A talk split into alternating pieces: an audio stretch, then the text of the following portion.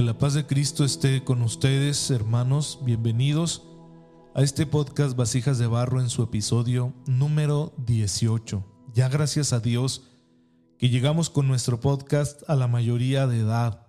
Este episodio que desafortunadamente no pude subir el miércoles pasado porque me dio una afonía gravísima y bueno, no sé si todavía se note por ahí en la voz pues eh, algo algo raro, ¿no? Algún algún defecto ahí en el sonido en el sonido de mi voz porque pues tenemos estas situaciones que hablamos mucho, hermanos, pero estamos aquí para seguirles sirviendo. No quiero dejar pasar la oportunidad de compartir con ustedes esto tan importante que es el enlace entre nuestra naturaleza humana, nuestro desarrollo humano natural, nuestra búsqueda de la madurez y el desarrollo de nuestra vida teologal, de la vida de la fe, de la vida de la gracia, que es tan importante para todos nosotros.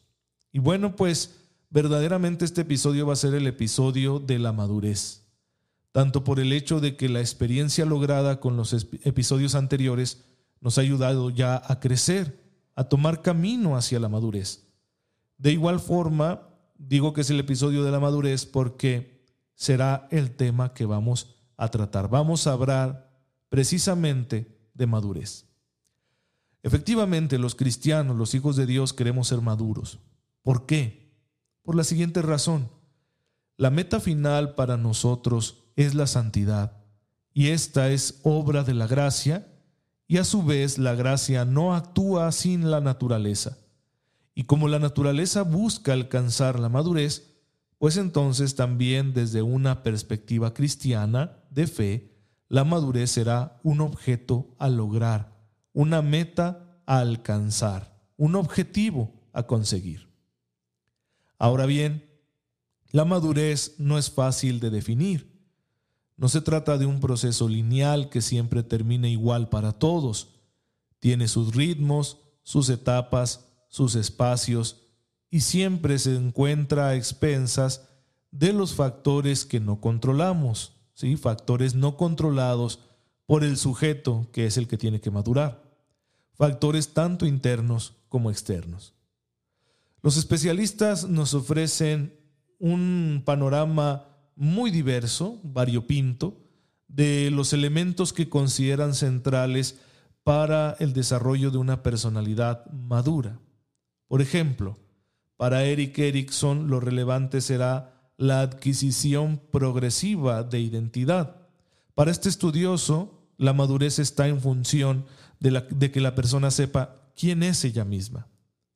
En cambio, para Abraham Maslow, lo central será la autorrealización, porque esta necesidad se encuentra en la cúspide de todas las demás. Recuerden que este autor nos presenta aquella ya típica pirámide de las necesidades, y en la cúspide está la autorrealización, eh, como una culminación del desarrollo humano. Así, otros pondrán el acento en la capacidad de reaccionar sin perder el control ante los sucesos de la vida, que sin duda es una de las notas características de la personalidad madura. Sin embargo, pues eh, no quiere decir que sea lo único. Con estos ejemplos de muestra podemos comprender que la madurez es una tarea muy interesante, que nos cuesta bastante definir, delimitar de forma precisa pero más o menos podemos nosotros barruntar cuáles son los rasgos característicos fundamentales de la madurez, de manera que teniéndolos lo más claro posibles podamos aspirar a ellos y orientar nuestras fuerzas a conseguirlos, a reproducirlos en nuestra vida. El día de hoy intentaré exponer algunas características de la madurez que según el parecer de autores como Gordon Alport, que es uno de los autores en los que yo más estoy basando mis reflexiones, o también en la opinión del padre Wenceslao Vial, constituyen la columna vertebral de la persona madura, de la personalidad bien integrada. Me basaré en dichos autores porque son los que conozco y sus ideas me han iluminado en el camino que ya varios años de acompañamiento espiritual con toda clase de personas yo he ido ejerciendo y son también estos dos autores la fuente principal de esta reflexión. Hay otros que también estoy incluyendo de manera significativa, pero no hay duda que estoy dejando a muchos de lado. Me fundamento en ellos porque al conocerlos he descubierto una visión muy equilibrada del ser humano. Recuerden que este ejercicio de vasijas de barro no es una simple divulgación de información psicológica, sino que tenemos un punto de, de perspectiva, un punto de reflexión, que es la antropología cristiana, que depende de la revelación, que depende de la fe. Y yo me he dado cuenta que los aportes de estos autores, de los autores que principalmente estoy exponiéndoles aquí en Vasijas de Barro, pues tienen una resonancia, ¿no? No son extraños, no son incompatibles con esa visión antropológica cristiana. Bueno, para Gordon Alport hay seis criterios fundamentales que definen a una persona madura. Primero, la extensión del sentido de sí mismo es decir, la capacidad de apertura a los demás, la superación de la proximidad del yo y por lo tanto de la autorreferencialidad. Es decir, la persona encuentra su realización trascendiéndose, yendo hacia los demás. Segundo, la cordialidad en las relaciones. Esta es la capacidad de sentir amor y verdadera compasión por los demás que le lleva a comprender y a respetar las diversas situaciones que los otros atraviesan. Un tercer punto para Gordon Alport es la seguridad emocional. Es cuando la persona puede evitar reacciones excesivas ante los impulsos o los estímulos. No pierde el control de sí mismo, aunque experimente emociones intensas. Un punto más será el sano realismo. La persona conoce sus alcances, se reta a sí misma, pero sin dejar de poner los pies sobre la tierra. Puede sostener su propia vida y la de su familia. Otro punto será la autocomprensión. La persona se conoce bien a sí misma, sabe quién es, se quiere y hasta ríe de sí misma. Y un último punto, según el parecer de Gordon Alport, que debe poseer una personalidad madura será la unidad de vida. La persona se dirige hacia un objetivo claro, orienta hacia él todas las fuerzas del yo, organizando su existencia según una jerarquía de valores bien establecida. Quisiera complementar estos seis puntos que nos ha dado Gordon Alport respecto a la personalidad madura, con una característica más que considero importante, aunque no todos los autores la aceptan. Se trata de la autotrascendencia. Quien la señala con más claridad es eh, este autor de nombre Robert Cloninger, es un psiquiatra estadounidense, pero no resulta universalmente aceptada quizá por su clara referencia eh, espiritual y religiosa. Se trataría de una capacidad de ir más allá de la natural tendencia a la felicidad, colocándola ya no en satisfacciones pasajeras o logros externos, sino en la armonía de una vida consciente realizada en el amor. Pues bueno, es muy interesante que tengamos estas características como delimitaciones claras de lo que es la personalidad madura. Puede servirnos de punto de partida para hacer una reflexión en la que nos preguntemos, ¿poseo yo estas características? ¿En qué medida soy dueño de estas características? porque eso me va a dar una luz muy clara de si estoy construyendo realmente una personalidad madura. Bien, pero continuemos. Llega la hora de que nos preguntemos, bueno, ¿y cuál es la madurez de una persona cristiana? El modelo de madurez cristiana tiene que pasar por Cristo. La madurez de un hijo de Dios está iluminada por la cristología. Lo vimos en nuestros primeros episodios. Un cristiano aspira a poseer la madurez de su Señor. En este sentido, podemos nosotros mencionar tres características principales de la madurez cristiana. En primer lugar, es cristocéntrica. Jesús ocupa el centro de la vida del cristiano. En él encuentra su modelo e inspiración. La comunión con él se vuelve guía y fuerza para vivir santamente, porque él es el camino, la verdad y la vida, como lo dice el mismo en Juan capítulo 14, versículo 6.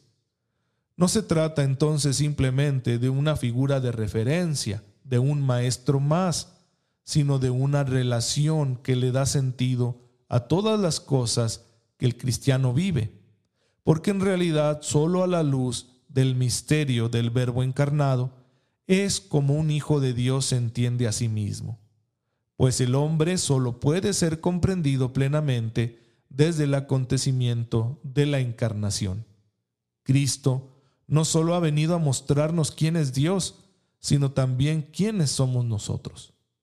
Así que en la relación con Jesús vemos satisfecho nuestro deseo de perfección, de pertenencia, nuestra sed de trascendencia y la esperanza de crear un mundo mejor.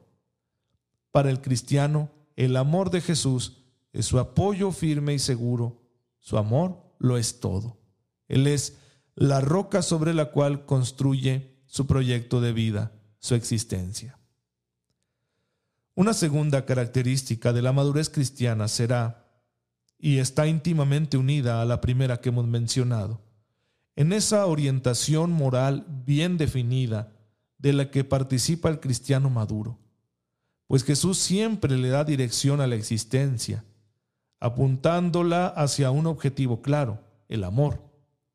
Y como amar es buscar el bien del otro, siempre estará el cristiano caminando hacia el bien moral, transformando su entorno con una nueva forma de vivir, realizándose cada día en la autodonación, es decir, en la entrega generosa de sí mismo a los demás, que aparecen ante él como sacramentos de la presencia de Dios, de un Dios que pide ser amado y servido. Y lo pide porque primero nos ha amado y servido a nosotros. Y por último, una tercera característica de la madurez cristiana sería la apertura escatológica. Esta palabra escatología hace referencia a las cosas últimas, al destino final hacia el cual todos nosotros estamos orientados. La conciencia de no pertenecer a este mundo y de que la verdadera vida está por manifestarse cuando Dios consume todas las cosas con el segundo advenimiento de nuestro Señor Jesucristo. Vamos que esta característica la podemos resumir en la siguiente frase, estar en el mundo sin ser del mundo. Pues con estas tres notas nosotros podemos alcanzar a comprender cómo debe ser un cristiano maduro y de nuevo preguntarnos si lo estamos siendo nosotros. Para ello será de vital importancia que tengamos claro el modelo de Cristo.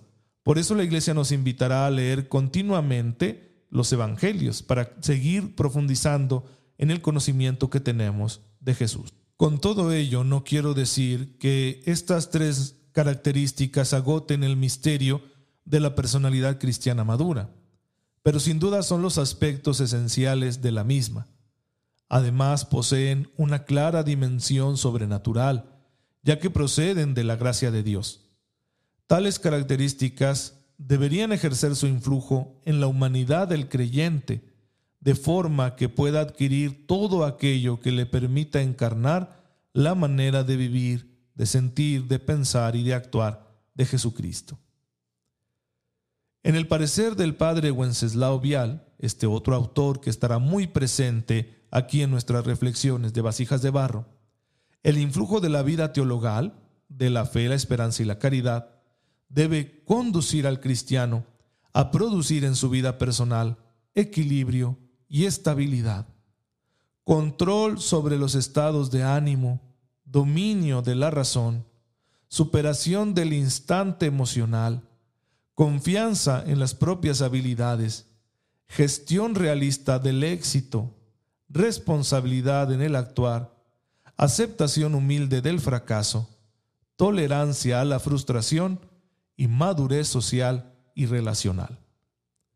Todas estas cosas que nos presenta el padre Wenceslao Vial vienen a ser como frutos de una acción clara de la vida teologal, de las virtudes teologales en la existencia del cristiano. Es decir, la vivencia cotidiana de la fe, la esperanza y la caridad tendrían que estar produciendo todas estas características todos estos rasgos. Tendrían que estar fructificando en una existencia serena, de equilibrio, de armonía, orientada hacia el bien de los demás. Estas características son muy importantes porque en nuestro proyecto vital tenemos que verificar la operatividad de los caminos que nos hemos propuesto, de nuestros propios procesos de crecimiento, es decir, ver si están funcionando o no.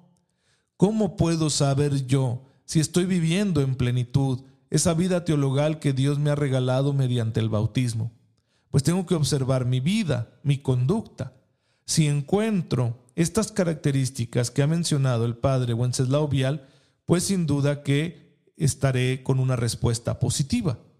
Si no las encuentro, si hay grandes lagunas o carencias en estos frutos de la vida teologal, significa que no la estoy viviendo en plenitud. Voy a rescatar una sola de estas características, que es la madurez social y relacional. Un cristiano, como fruto de su vida teologal, debe tener mejores relaciones, relaciones santas, evangélicas, relaciones que se caractericen por ser vividas en el Espíritu de Cristo, tal y como Cristo nos lo enseñó. Bueno, es importante porque ni pecamos solos ni nos salvamos solos. La vinculación con los demás es ineludible y el cristiano debe vivirla como oportunidad de poner en práctica el amor que el Espíritu Santo le ha infundido. Un cristiano no puede excusarse y no estar con los demás debido a que le resulte difícil la relación, porque está llamado a vivir esas relaciones desde su perspectiva cristiana, según el amor con el que Jesucristo nos ha pedido vivirlas. Así que esa tarea será siempre una constante en la vida de un cristiano maduro, asumir sus relaciones a la manera de Cristo. Tenemos ya delante de nosotros entonces una idea clara, definida, no de modo exhaustivo, pero sí suficiente, de lo que es la madurez en general y la madurez cristiana en específico. Para ello, ya en concreto, lo que hoy les quiero proponer es que hagamos un plan de vida, un programa que nos ayude a realizar nuestro proyecto de madurez de forma constante y eficaz, a través del cual podamos aprender y generar nuevas posibilidades. Un proyecto inclusivo en el que esté muy presente nuestro amor por los demás, también por Dios, por supuesto, porque su amor es la fuente de nuestra existencia. Un proyecto nos ofrece un camino seguro por el cual puede fluir nuestra esperanza, para que las carencias, los tropiezos, las dificultades no nos detengan en nuestro continuo avanzar hacia el Señor. Un proyecto de vida nos permite aprovechar al máximo los recursos y las oportunidades que tenemos. Nos ayuda a integrar todas las fuerzas presentes en nuestra persona en un esfuerzo hacia un objetivo común. Porque nadie lanza una flecha sin tener un blanco al que estarle apuntando. Ahora, es preciso señalar que la madurez es un asunto complejo y habremos de tenerlo presente en nuestro proyecto. Hay que tener en cuenta a la hora de hacer el plan de vida que nadie es completamente maduro. Tampoco maduramos igual en todas las áreas. Y aún en aquellas áreas en las que hayamos crecido más, puede haber lapsos en los que debido quizá a un factor que no depende de nosotros, nuestra forma de reaccionar no llegue a ser la más madura. Por eso, si vamos a construir un proyecto de vida, hay que partir de un sano realismo, evaluarnos para conocer cuáles son las fuerzas con las que contamos en el momento presente y reconocer también qué oportunidades podemos tomar para mejorar. Además, habremos de ser muy pacientes porque el proyecto tendrá que adaptarse continuamente a nuevas circunstancias, a los cambios que se vayan dando. La operatividad del proyecto de vida tendrá que ser revisada constantemente para obtener una retroalimentación que ilumine el panorama en el que lo estamos aplicando. Para definir el objetivo de nuestro proyecto, les propongo los siguientes, las siguientes ideas. Sirvan como una orientación esencial en orden a establecer de forma clara y precisa la meta que queremos alcanzar, porque si no sabemos lo que queremos, correremos el riesgo de avanzar sin rumbo y el cansancio no tardará en hacerse presente y conducirnos al desánimo. Primera idea que les comparto para establecer el objetivo, simplemente el objetivo de nuestro proyecto vital, es tener un espíritu de oración, de apertura a la acción de Dios en nuestro interior, confiando en la ayuda de su gracia. Porque Dios nuestro Padre sabe mejor que nosotros mismos lo que hace falta en nuestras vidas.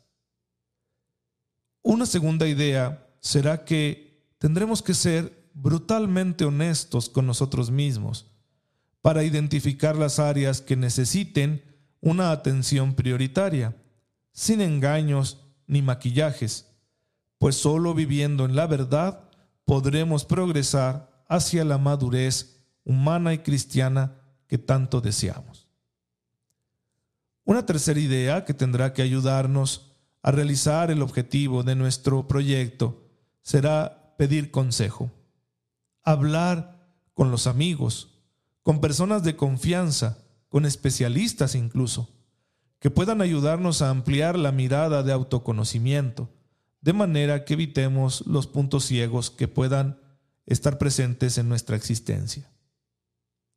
Una cuarta idea es reconocer con humildad nuestras posibilidades, ver con qué recursos se cuenta para emprender el proyecto, desde lo económico hasta el tiempo y el estado de ánimo. De manera que no estemos creando expectativas irreales que al no cumplirse eleven nuestros niveles de frustración y de ansiedad. Otra idea es que evitemos preguntarnos demasiadas cosas. Cuestionarse mucho puede hacer que nos estanquemos sin concluir nada y sin pasar a la acción. Si alguna cosa aparece como urgente o importante en mi conciencia, tomar nota y dejar de lado el por qué. Confiar en ese instinto que me muestra la realidad que más atención necesita. También será muy bueno aprender a partir de lo que está en nuestras manos, de lo que es nuestra responsabilidad, no perder el tiempo tan valioso con cosas que yo no puedo cambiar en las que no puedo actuar porque no me corresponden y concentrarme en lo que Dios sí está poniendo en mis manos, en lo que Dios está confiándome misericordiosamente. Para comprender mejor cómo puedan ayudarme estas ideas, les voy a presentar un ejemplo muy sencillo. Es bastante común que a su servidor le busquen parejas que tienen dificultades, que se han complicado la convivencia matrimonial y que ya no se sienten satisfechos ni felices, al contrario, empieza el matrimonio a ser fuente de infelicidad. Ya es demasiado el estrés, no están disfrutando su relación, se han vuelto enemigo el uno del otro y además pues ya están pensando en el divorcio, en la separación. ¿Qué es lo que yo les propongo en principio? A estas personas siempre les hago la propuesta de no llegar con el otro con una lista de agravios, como para que el otro los acepte y se corrija, porque él es el que tiene que cambiar. Tal vez no.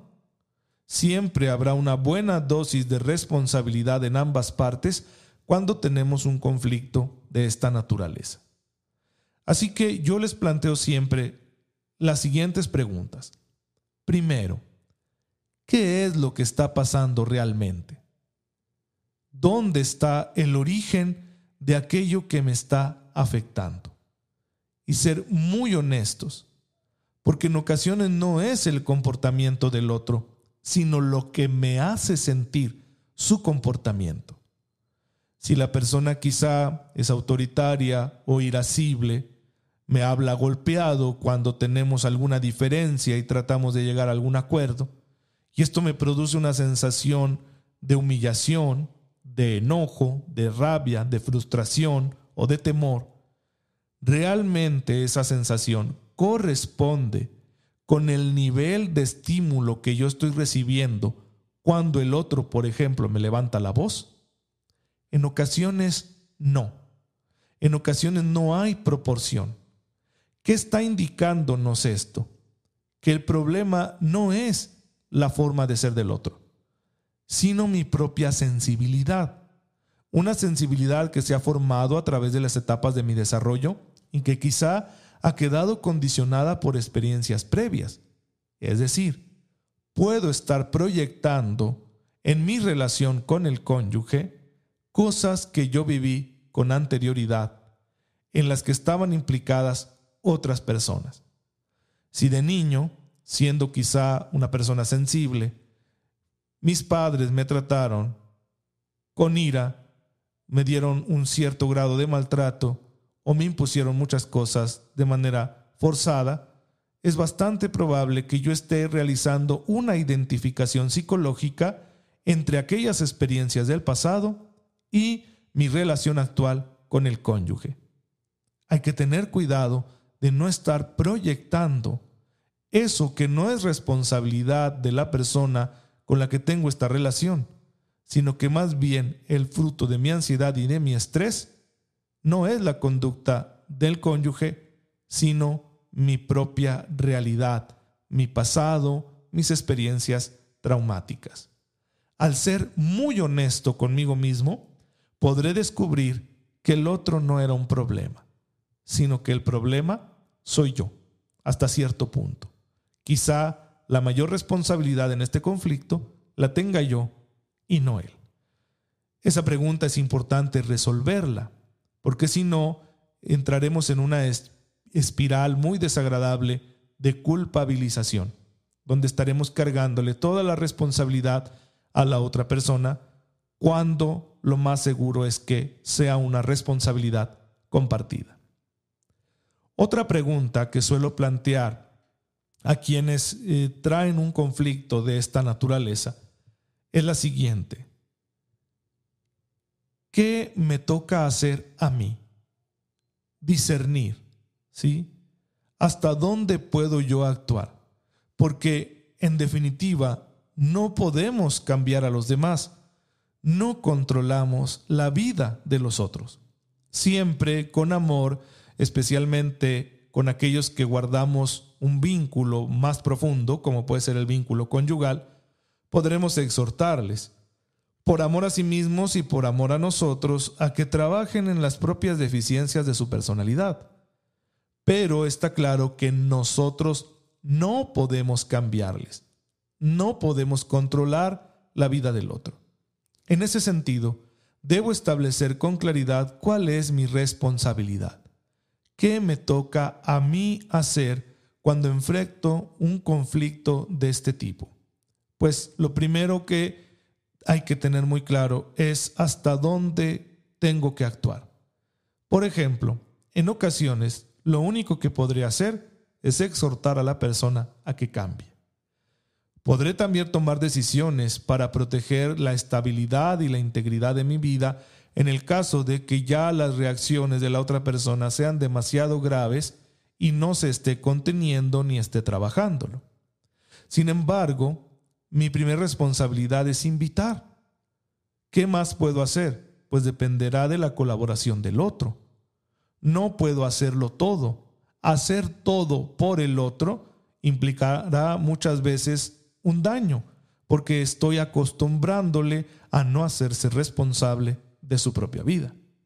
Así que habrá que establecer los límites de esa responsabilidad. Aunque yo quiera mucho a una persona, no puedo hacer todo por ella.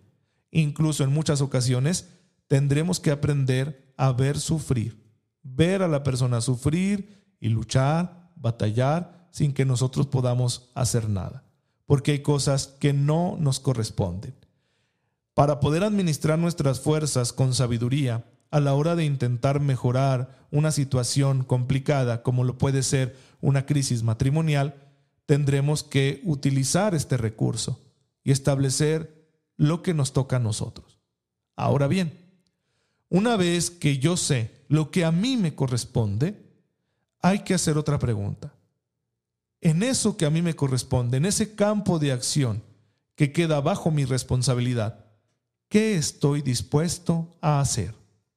No simplemente qué quiero o qué me gustaría, porque estaríamos en el terreno de lo ideal, y lo ideal muchas veces está a una distancia enorme de lo práctico. Aquí es mejor preguntarse, ¿qué estoy dispuesto? Bueno, la persona podría decir, estoy dispuesto a hablar con mi cónyuge y a decirle que por bien de ambos necesita trabajar en alguna de sus emociones y que yo voy a hacer lo mismo. Y ese, hermanos, es ya un gran paso. De hecho, es el inicio para un proyecto de vida.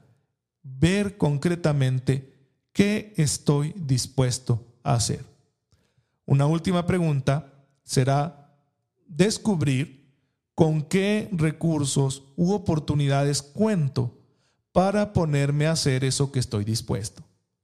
Si la persona concluye que está dispuesta a hacerse cargo de sus emociones, bueno, ¿y qué recursos va a aplicar? ¿Qué herramientas tiene a la mano para ponerse a trabajar? Y podrá ser, pues yo soy creyente, voy a orar. Quizá no he incluido esta parte de mí en la oración. Tal vez mi enojo constante es el que está produciendo este conflicto matrimonial y yo nunca se lo he expuesto a Dios con confianza para que me oriente. Es un recurso que todos tenemos, hay que aplicarlo. Tal vez encuentren otros recursos. Tal vez puedo ir a hablarlo con alguien más y ahí está la necesidad de pedir el consejo hasta de un especialista y decir, necesito ayuda, quizá porque me reconozco impotente, porque me doy cuenta que yo solo no puedo con esto o que necesito cierta supervisión para que mi avance sea de manera ordenada, ordenado y progresivo. De igual forma, podré encontrar otras oportunidades, como un buen libro, un programa de televisión que me ayude. Ahora en las redes sociales encontraremos múltiples contenidos que nos sirvan para poder educarnos a nosotros mismos y regular nuestra vida emocional. Todo lo que se tenga a la mano, enlistarlo y empezar a aplicarlo, de forma que yo concretice de manera operativa eso que me he propuesto. Aquí, con este ejemplo, hermanos, tenemos ya un proyecto de vida en ciernes, en pañales, Está bebé, acaba de nacer, pero ya es un proyecto. Porque hay un objetivo. ¿Cuál? En el caso de este ejemplo, mejorar la relación conyugal. Ya se partió de un análisis de la realidad. Sí, tengo clara cuál es mi responsabilidad, qué es lo que le toca al otro. Ya tomé alguna decisión, le dije que se hiciera cargo de lo suyo, yo voy a hacerme cargo de lo mío, trabajaremos en conjunto en algún área ya estoy dispuesto a hacer eso, ya revisé qué recursos tengo a la mano, pues aquí está mi vida de oración, aquí está el sacerdote de mi parroquia que me puede ayudar, sé que hay un buen psicólogo que me recomendaron, eh, tengo el dinero previsto para esas citas con el psicólogo, además me he puesto a aprender a cocinar porque sé que eso me distrae y me relaja, son los recursos que tengo a la mano, ya tengo la lista y bueno, manos a la obra. En el nombre sea de Dios y empieza uno a trabajar. Pero el proyecto le va a dar dirección. Va a hacer que los esfuerzos por mejorar nuestra condición de vida no vayan corriendo en vano, sino que estén integrados, sean un trabajo en conjunto, posean una estructura que realmente me ayude a mejorar y que yo pueda supervisar esa mejoría. Además, el proyecto me permitirá adaptarme a cosas nuevas que vayan surgiendo. Por ejemplo, podré descubrir en el camino que no era mi enojo el que realmente estaba produciendo este, este conflicto matrimonial, sino que detrás de mi enojo había una profunda frustración. Quizá porque en las primeras etapas de mi desarrollo no recibí lo necesario y esto me convirtió en una persona muy voluble. Ahora conozco más mi carácter ¿sí? ya que estoy reproduciendo patrones pues de mi padre o de mi madre, y ahora adapto mi proyecto y digo, el problema no es la ira, el problema es que yo me siento muy vulnerable debido a esa volubilidad emocional que aprendí en mi familia porque es lo que yo veía en casa. Y eso me permitirá orientar los recursos que ya conozco, que ya tengo, a atender esa situación de raíz. Y probablemente no sea la única vez en la que yo tenga que adaptar mi plan de vida porque sobre la marcha yo iré descubriendo algunas cosas más que necesitarán ser atendidas. Con este ejemplo he pretendido ilustrarles cómo aplicar esas ideas que les he compartido para establecer el objetivo de nuestro proyecto de vida. Ustedes ya pueden hacer un ejercicio al respecto, diciendo, bueno, ¿cuál es el área prioritaria? El primer discernimiento que tendremos que realizar es siempre ese. ¿Qué es lo que más me urge enfrentar en mi vida presente? ¿Qué es lo que me está deteniendo en mi madurez? ¿Qué es lo que no me está dejando ser feliz? ¿Qué cosa está impidiendo que yo reproduzca con mayor fidelidad los rasgos de Jesucristo nuestro Señor? Y va a salir a la luz, por supuesto, porque todos de una u otra forma sabemos qué es lo que anda mal con nosotros mismos. Puede ser que estoy atrapado en una conducta repetitiva que es inmoral y ello me avergüenza tanto que no puedo vivir mi fe en plenitud. Puede ser que no esté yo dando el máximo, que me haya acostumbrado por comodidad o por pereza a vivir dando solo el mínimo. Puede ser que haya una adversidad en mi vida con la cual no he podido. Intentado enfrentarla, pero ha sido más fuerte que yo y me ha llevado quizá a la tristeza. Puede ser que haya tenido yo una pérdida y que el dolor por esa pérdida no me esté permitiendo avanzar humana y cristianamente. Puede ser que haya descuidado algún área de mi vida, por la razón que sea, y ahora veo que no he crecido en ese aspecto y que me urge hacerlo. Identificar esa área prioritaria nos ayudará a crear el objetivo y de ahí en adelante desarrollar ese proyecto de vida. A partir de esa área prioritaria podemos comenzar a trabajar por una situación, una realidad muy interesante, que es la siguiente. Cuando yo pretendo crear una virtud que me ayude a superar, a mejorar, a sanar esa área prioritaria, ese crecimiento en la virtud particular que yo esté eligiendo me va a beneficiar en todas las demás virtudes y por lo tanto en el resto de las áreas que conforman mi existencia. ¿Cómo es esto? Pongamos nuevamente un ejemplo. Si yo descubro que el área prioritaria que yo necesito aprender a vivir cristianamente con madurez es mi dimensión afectivo-sexual. Para ello me doy cuenta que necesito trabajar la virtud de la castidad.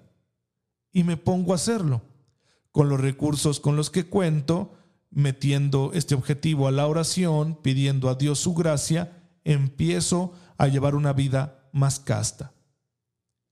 ¿Va a crecer la castidad? Por supuesto, pero indirectamente van a crecer también las demás virtudes, porque hay una virtud que une a todas, que es el amor.